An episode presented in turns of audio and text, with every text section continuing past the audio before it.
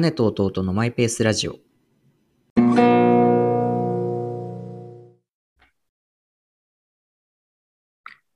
なんか記事で、こう、最近の若者は、ネットフリックスとか、まあ、ストリーミング再生のドラマとか映画を1.5倍速とか、早く見る人が増えてるらしいみたいのを読んだのね。あーなんかわかるかもね、それ。で、なんか、自分もうん、昔、中高生ぐらいの時に録画した映画とかを結構1.5倍速で見てたんだけど、え、そうなの？え、見てた、見てた。え？だからなんか、何？それが原因かわかんないけど、そんな時からさ、行き急いでたわけ？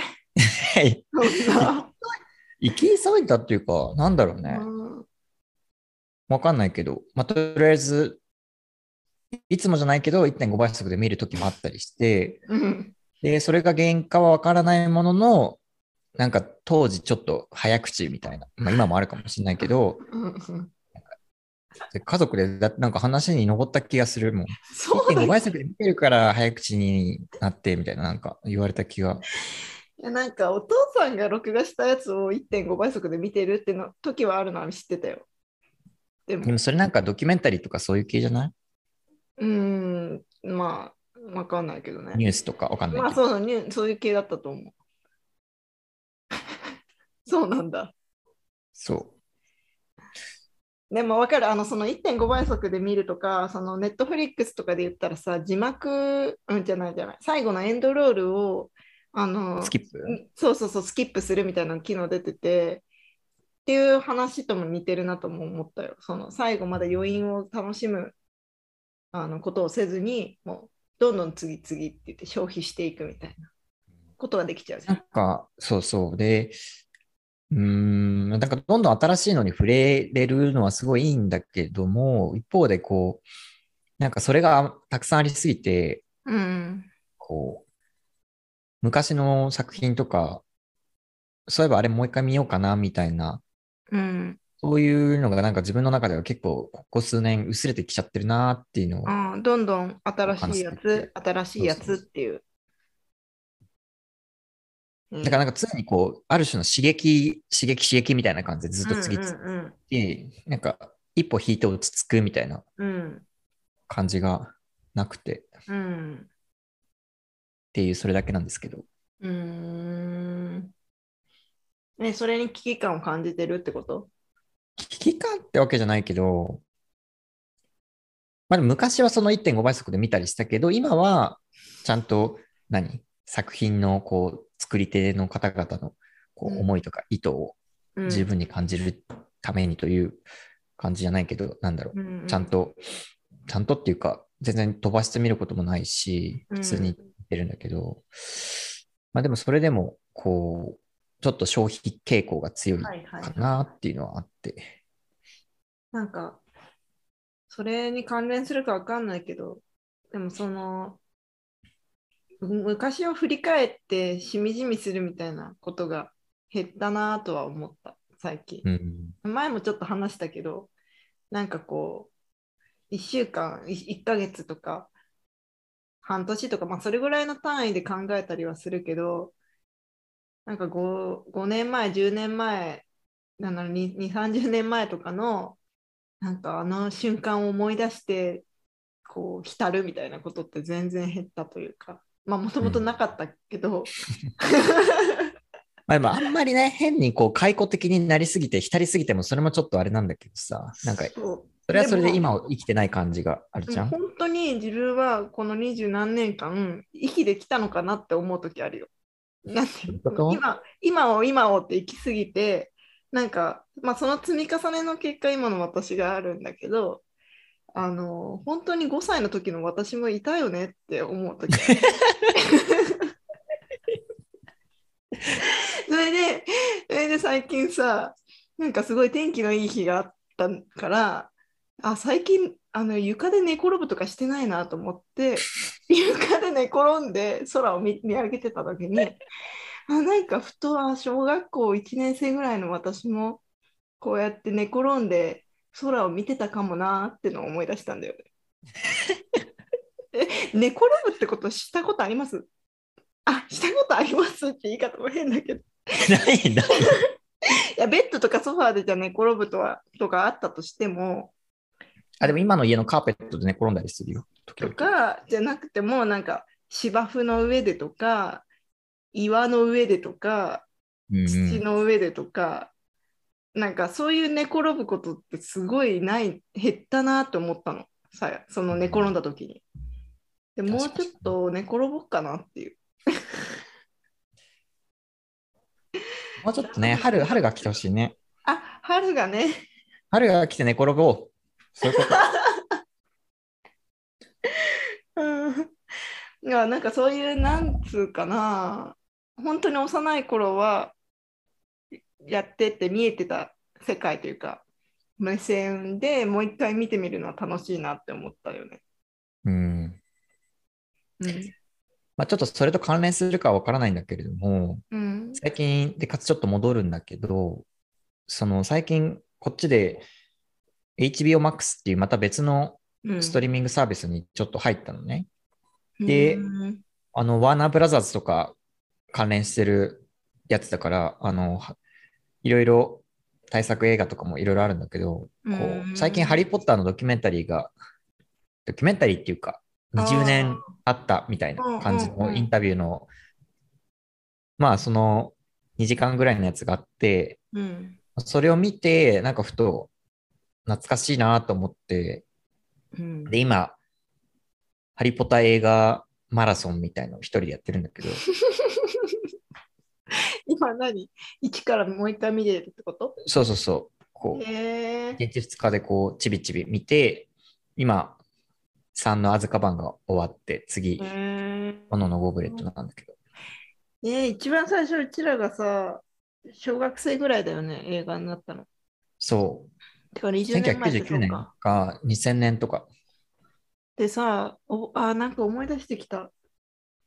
あのー電車に乗って、その頃全然電車とか乗らない生活だったけど、映画館があるのはさ、電車に乗らないといけないから、電車にちょっと遠出ね。そう、全然遠くないんだけど、ちょっと遠出ね。小学生にとってすごい頑張る、なんか、ことみたいな感じで、3、4人で見に行った気がする。まあでも、とりあえずちょっとこう、小学校とか中学校のリアルに、リアルタイムで公開された時を若干思い出しながらうん。見てる感じっていうのはかなり懐かしいっていうか、うんうんうん。そうね。どうでもよさそうね。いや、思い出してんだよ、私は今。空。空を。いや、っていうか、なんでそうやって思い出すことが減ったのかなってのを考えてたの。あ、ちゃんと 考えてた。いそうそうそう。もうね、これ話でそれやっぱり脱線するんだけど、うん。や、はい。はい、どうぞ。あの、情報が今すごい多いっていうのと、なんか余白がないからじゃないかなっていうのを思った。日常生活に？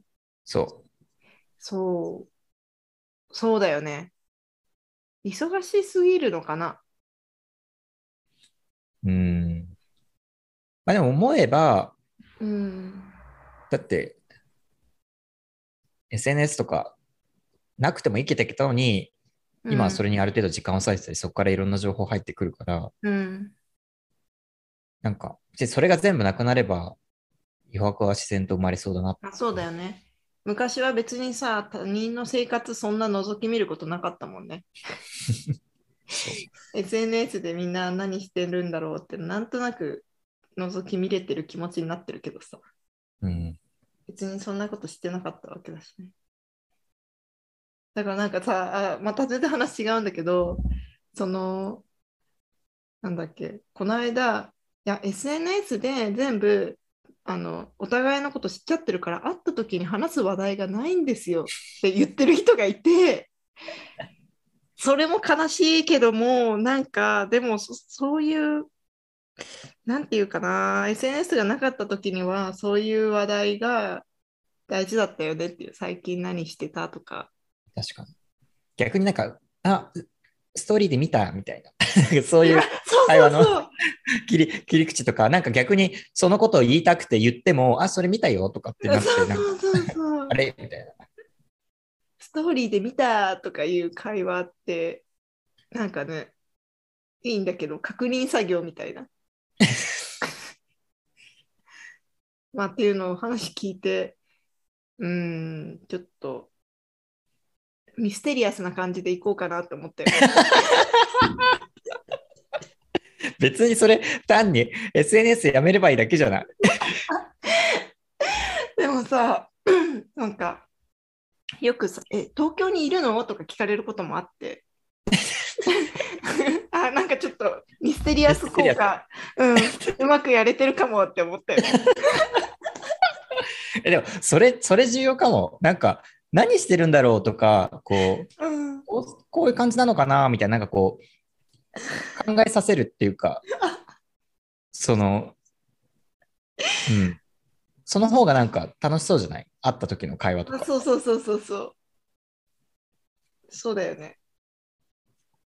うん、ミステリアス。100%ミステリアスではなかったとしても、まあ30%ぐらいはこう知らせるけど、残りの70%ちょっとミステリアスにさせといて、楽しみみたいな。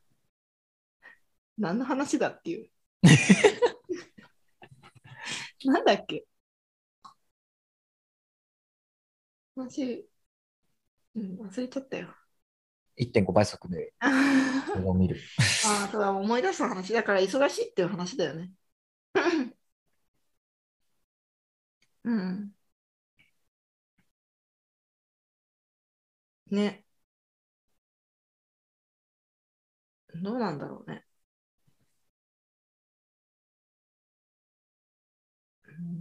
うんなんか、その忙しいとかバタバタした生活を送っているんだけど、うん。